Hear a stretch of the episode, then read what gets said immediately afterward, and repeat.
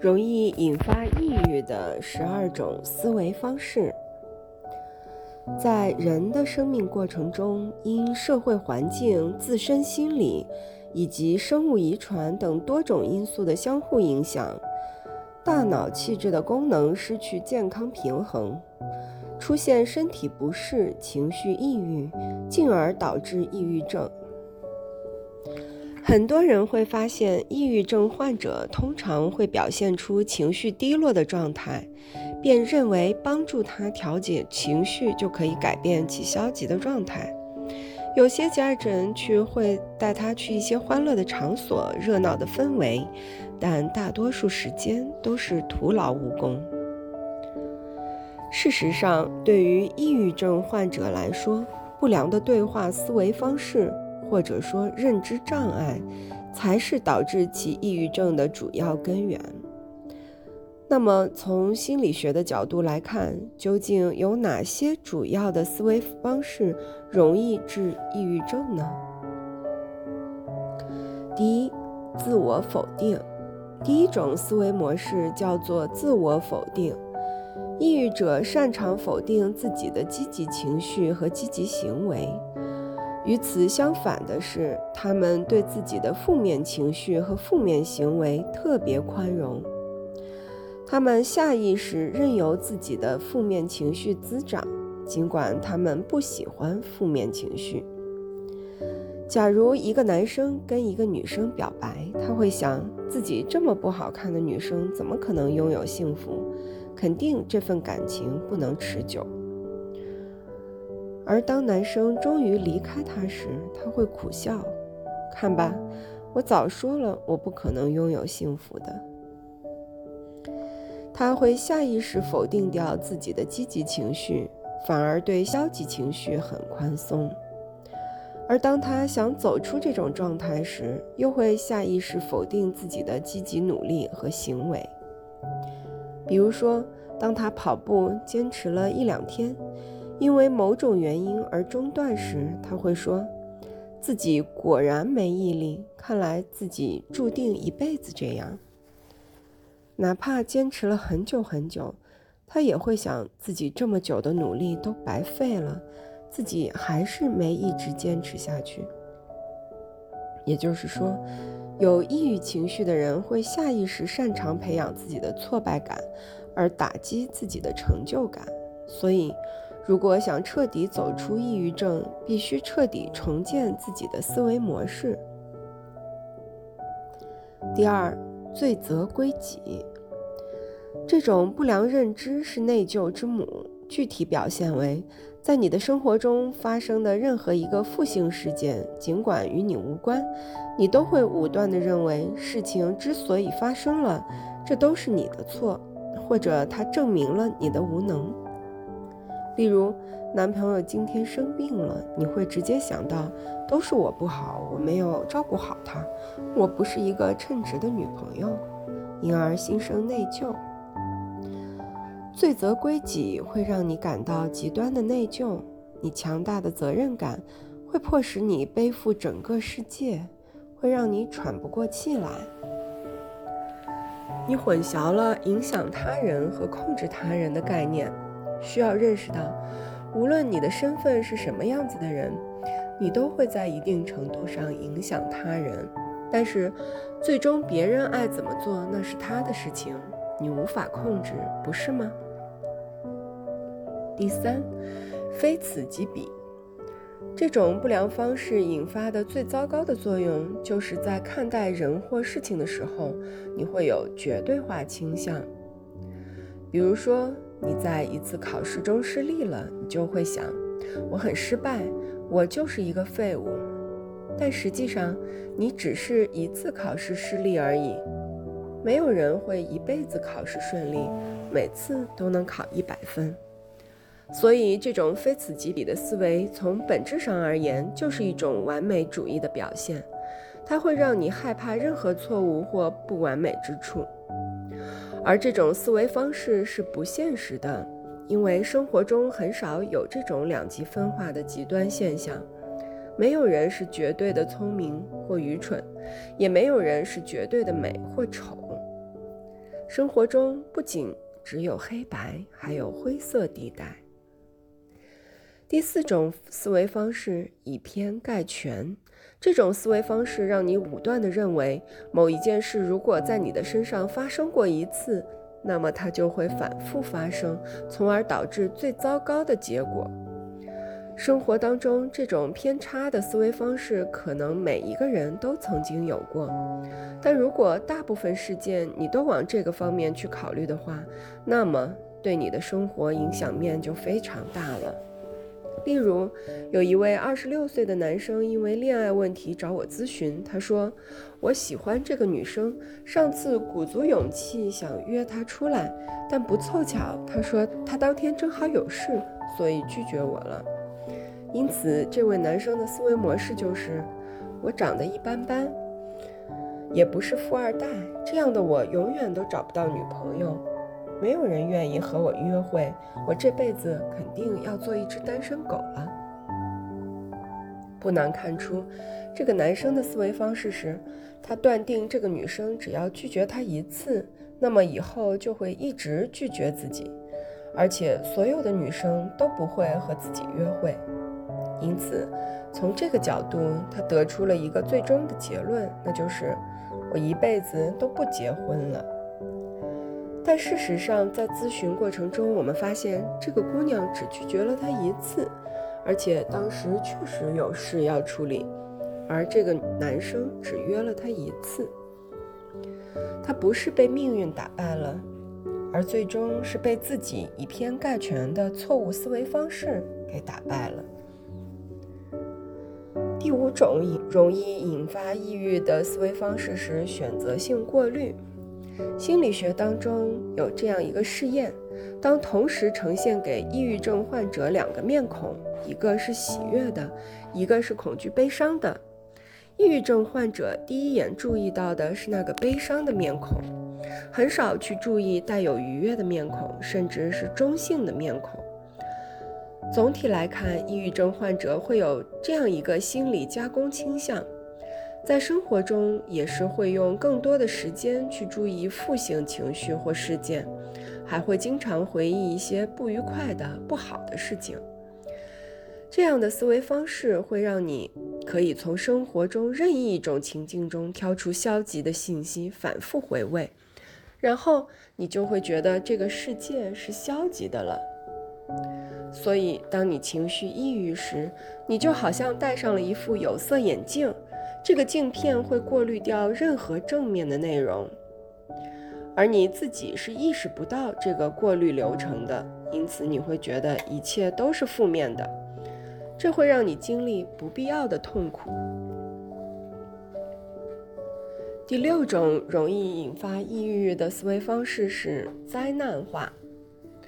这种思维方式最大的特点是放大和缩小。具体表现为，你会习惯性的把某些事实要么过于放大，要么过于缩小。有趣的是，你往往会放大自身的错误、不完美或恐惧的情绪，并且夸大它们的重要性和灾难性的后果。例如，你在某次会议上说错了一些原先准备好的内容，你的灾难化思维模式就会很自然地出现在你的脑海中。天哪，我居然犯了这样的错误，太可怕了！全公司的人马上都会知道了，我的名声全毁了。因此，你是在用放大镜查看自己的错误，这样的话，这个错误就变得非常巨大。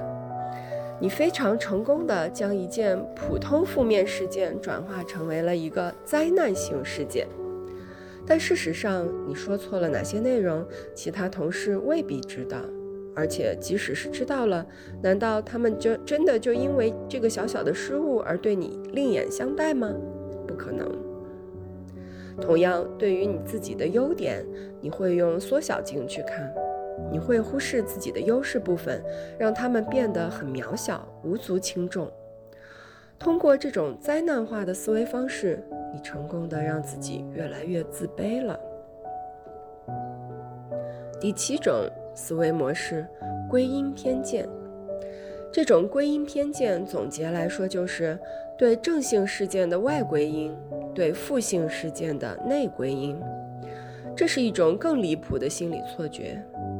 明明一件事情正在往好的方向发展，或者有一些中性的信号，有这种思维模式的人就会往往把它们归因或解释为危险的前兆，把这些正面的体验转换为负面体验。有的人会有一个自责的倾向，认为好的都是别人干的，坏事都是自己干的。而大多心理健康人群倾向于对正性事件内归因，负性事件外归因。例如，当你因为某件事受到别人的称赞时，这种思维方式会告诉你，这只是他们表面上的客气，与我无关。还有一些女生，如果别人表达说很喜欢她，她会说，这些人并不了解我，我其实是一个很糟糕的女人，没有人会真正喜欢我。因此，拥有这种思维方式的人，可以在很短很短时间内将快乐变为烦恼，将正性体验转化为负性体验。不过，你可能自己都不知道自己在做些什么。第八种容易引发抑郁的思维模式：乱贴标签。给自己贴标签，意味着用错误来树立一个完全负面的自我形象。它是一种极端的以偏概全的形式，其背后的理念就是衡量一个人时要以他的错误为尺度。只要用开头为“我是一个什么什么”的句子结束描述你的错误，你就很可能是给自己贴标签。例如，你因为投资股票失利了，这时候你就很可能会给自己贴标签，说我就是一个笨蛋，我就是一个没用的人。但事实情况是，股市有涨有跌，你只是偶尔误判而已，所以你只是犯了一个错误罢了。给自己贴标签不仅是自寻烦恼，而且还很荒谬愚蠢。因为，请你记住，你的自我不能等同于你做的任何一件事。另外，乱贴标签会使你在描述事情时使用不准确的字眼，而且过于感情用事。比如，当你面对一盒冰激凌的诱惑，但是又想减肥的时候，你会这样想：“我恨死我自己了，我真是一头猪。”这种想法会让你很心烦，然后最大的可能就是你会感情用事，直接把冰激凌全部扫光。第九种容易引发抑郁的思维模式——情绪化推理。这种思维方式就是你把情绪当成了事实的依据。每次的情绪低落，几乎都有情绪化推理在起作用。在你看来，事实是如此不顺利，那么实际情况就肯定是这样。你甚至都没有想过要去质疑导致你这种感觉的假设是否正确。这种推理是一种误导，因为你的感觉反映的只是你的想法和信念。如果它们是歪曲的，那么你的情绪就会失去了正确性。例如，我感觉内疚，那我肯定是做错了什么事；我感觉到很崩溃，那么我的问题肯定是无法解决的。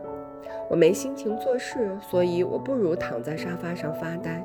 我觉得自卑，那我肯定是一个没用的人。情绪化推理的一个常见后果就是做事拖拉。家里的卫生一周都没有打扫了，是因为你告诉自己，一想到这些乱七八糟的家务活，我都烦死了。看来想打扫干净是很难的了，那么就不如不做了，等以后再说吧。但事实上，家里的卫生打扫工作并没有你想象中的那么糟糕，你一直在进行自我欺骗。这是因为你习惯于让消极的感觉指引你的行为方式所导致。第十种思维方式：自我评判。你总是不自觉地对自己、别人和事物做出一些好与坏、优与劣的评价，而不是单纯的描述、接受和了解。这种思维方式主要表现在你经常任意地判断事情，总觉得它们不完美。例如，他的篮球打得多棒，而我呢，就算是打了一个学期，都还是不如他。瞧瞧他多成功，和我同时进公司，他已经成为部门主管了，而我却一事无成。当我们将自己与别人或其他事物做对比的时候，往往伤害最大的就是我们的自信心和自尊心。要知道，这个世界不是完美的，我们每一个人也无法做到完美。但有着这样思维模式的人，却日一直对自己苛求完美，进行自我施压，这将成为导致他抑郁的重要因素。第十一种容易导致抑郁的思维模式是妄下结论，在没有经过调查实证的情况下，便迅速武断地得出负面结论。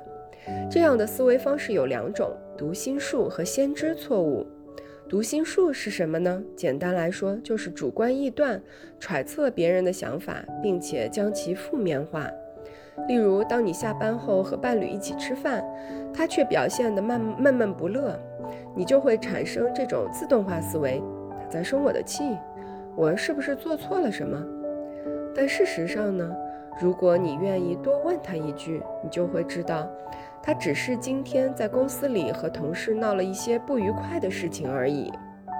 但如果你持有这种读心术，你这种想当然的负面反应。就可能会让你采取疏离态度，或者故意也不理他，让关系陷入僵局。这种自寻烦恼的行为模式就会形成自证预言，让我们的人际关系出现不和谐的状态。尽管在一开始其实什么事儿也没有。先知错误有点像是未卜先知。而你预测的一定是你不幸的内容，而不是好运的时刻。这种思维模式让你认为会有倒霉的事情发生，让你信以为真。比如说，当你生病的时候，你会想：“我要死了，我肯定治不好了。”这种对康复情况的自我预言太过于消极，以至于让你心生绝望。如果将以上两种妄下结论的思维方式结合在一起，举例说明的话，假设你打电话给你的一个朋友，但一直无人接听，你等了很久，他还是没有回复，你便会认为他就是不想回电话，不想和你联系了。这就是读心术的结论。然后你会更生气，决定再也不会主动打电话给他了，因为你会认为我再给他打电话，他就会认为我在纠缠他，我可丢不起这个人。这是一种消极的预言，先知错误。此后你会在行为上躲着那个朋友，并将此事视为奇耻大辱。但事实上呢，这位朋友因为在国外旅游，确实没有接到你的电话。你才发现，原来所有的折磨都是你自找的。最后，也是第十二种会导致抑郁的思维模式，叫做“应该法则”。无论对自己还是面对他人，你都会试图用“应该”的句式来鞭策自己或要求他人。你总是对自己说：“我应该做这个，我必须那样做。”这样的思维模式只会让你感觉到压力山大，继而心生怨恨。而大多数情况下，你会变得意志消沉、灰心丧气，因为当你自己的实际表现低于预期标准时，你用“应该”或“不应该”，就会使自己感到愧疚、羞愧，更加痛恨自己。而当你把你的“应该”法则强加于别人的时候，你更会感到沮丧，因为这种想法只会让你失去控制、烦躁、怨恨。如果他人的道德行为低于你的预期，你就会把自己当作正义的化身，继而愤愤不平。这个时候，要么你降低自己的期望值，要么就永远对不符合你期待的人类行为耿耿于怀，让自己的情绪越来越糟糕。这样的思维方式会让你局限在自我框架的设立标准中，会让你活得越来越辛苦，越来越心累。以上这些思维方式都是导致我们情绪低落、低尊重、低价值感的重要因素。我想表达的观点是，认知影响情绪和行为。如果我们能够在生活中进行自我觉察，或者帮助身边的朋友发现自己这些偏差认知，可能会更好地帮助我们提升生活质量，远离抑郁。希望大家都能够在日常生活中拥有一个更加阳光灿烂的生活。